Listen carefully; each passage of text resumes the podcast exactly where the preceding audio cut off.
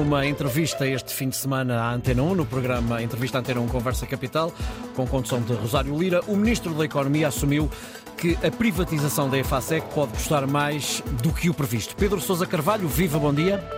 Viva, Ricardo, bom dia. Bom, a pergunta é simples, afinal, quanto é que o Estado já gastou, em primeiro lugar, e quanto é que pode vir ainda a gastar na EFASEC?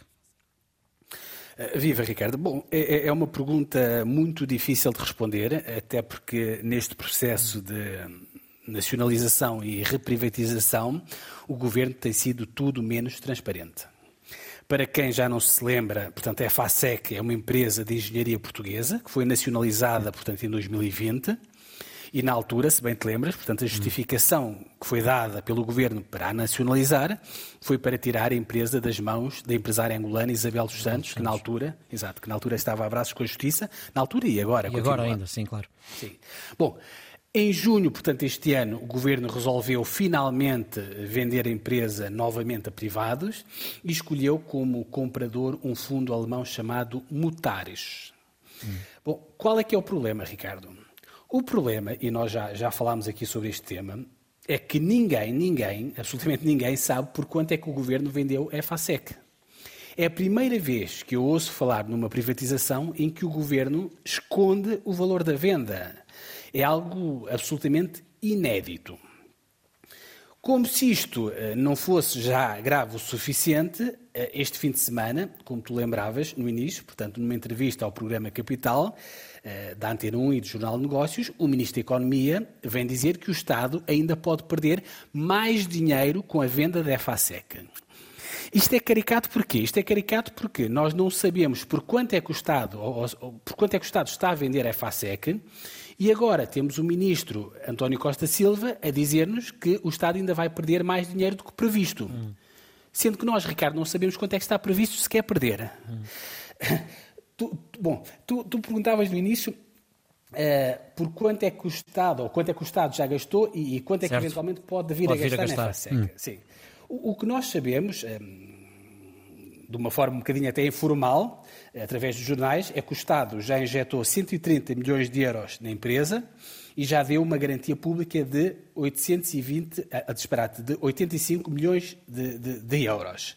Ou seja, no total já foram mais de 200 milhões de euros para a FASEC. E também sabemos que todos os meses que passa, o Estado tem de injetar mais 14 milhões de euros para aguentar a tesouraria da empresa. Bom, aqui chegados, eu imagino que alguns dos ouvintes da Antena 1 que nos estejam neste momento a ouvir possam eventualmente estar a questionar-se se o governo realmente fez bem em nacionalizar esta empresa. Eu, no início, Ricardo, eu achava que sim, certo. para tirar, como eu dizia há pouco, portanto, a empresa das mãos de Isabel dos Santos. Agora, eu confesso que começo a ter as maiores das dúvidas.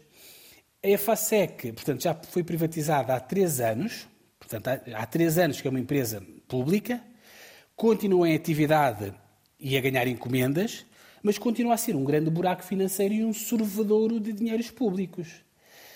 Portanto, das duas, uma, ou a empresa está a ser muito mal gerida, e nesse caso temos de correr com a gestão, ainda por cima é a mesma gestão que ainda vem do tempo de Isabel dos Santos, não está lá a fazer absolutamente nada, ou então se a gestão for boa, temos que chegar a outra conclusão. Temos que chegar à conclusão que a empresa simplesmente não tem viabilidade económica e, nesse caso, tem de ser encerrada. Hum. Não há outra forma simpática de dizer isto. Uh, o, o Estado não pode estar a meter lá dinheiro ad eterno na empresa ou a pagar a um acionista privado para que fique com a empresa à custa de, de, de, do dinheiro dos contribuintes, ainda por cima, uhum. num processo completamente pouco transparente. Enfim, resumindo e concluindo, Ricardo, eu sinceramente não consigo vislumbrar esse final feliz eh, de que falava o Ministro da Economia, António Costa Silva, nessa entrevista à, à nossa colega uh, Rosário Lira. Mas, uhum. enfim, espero, espero eventualmente poder estar errado.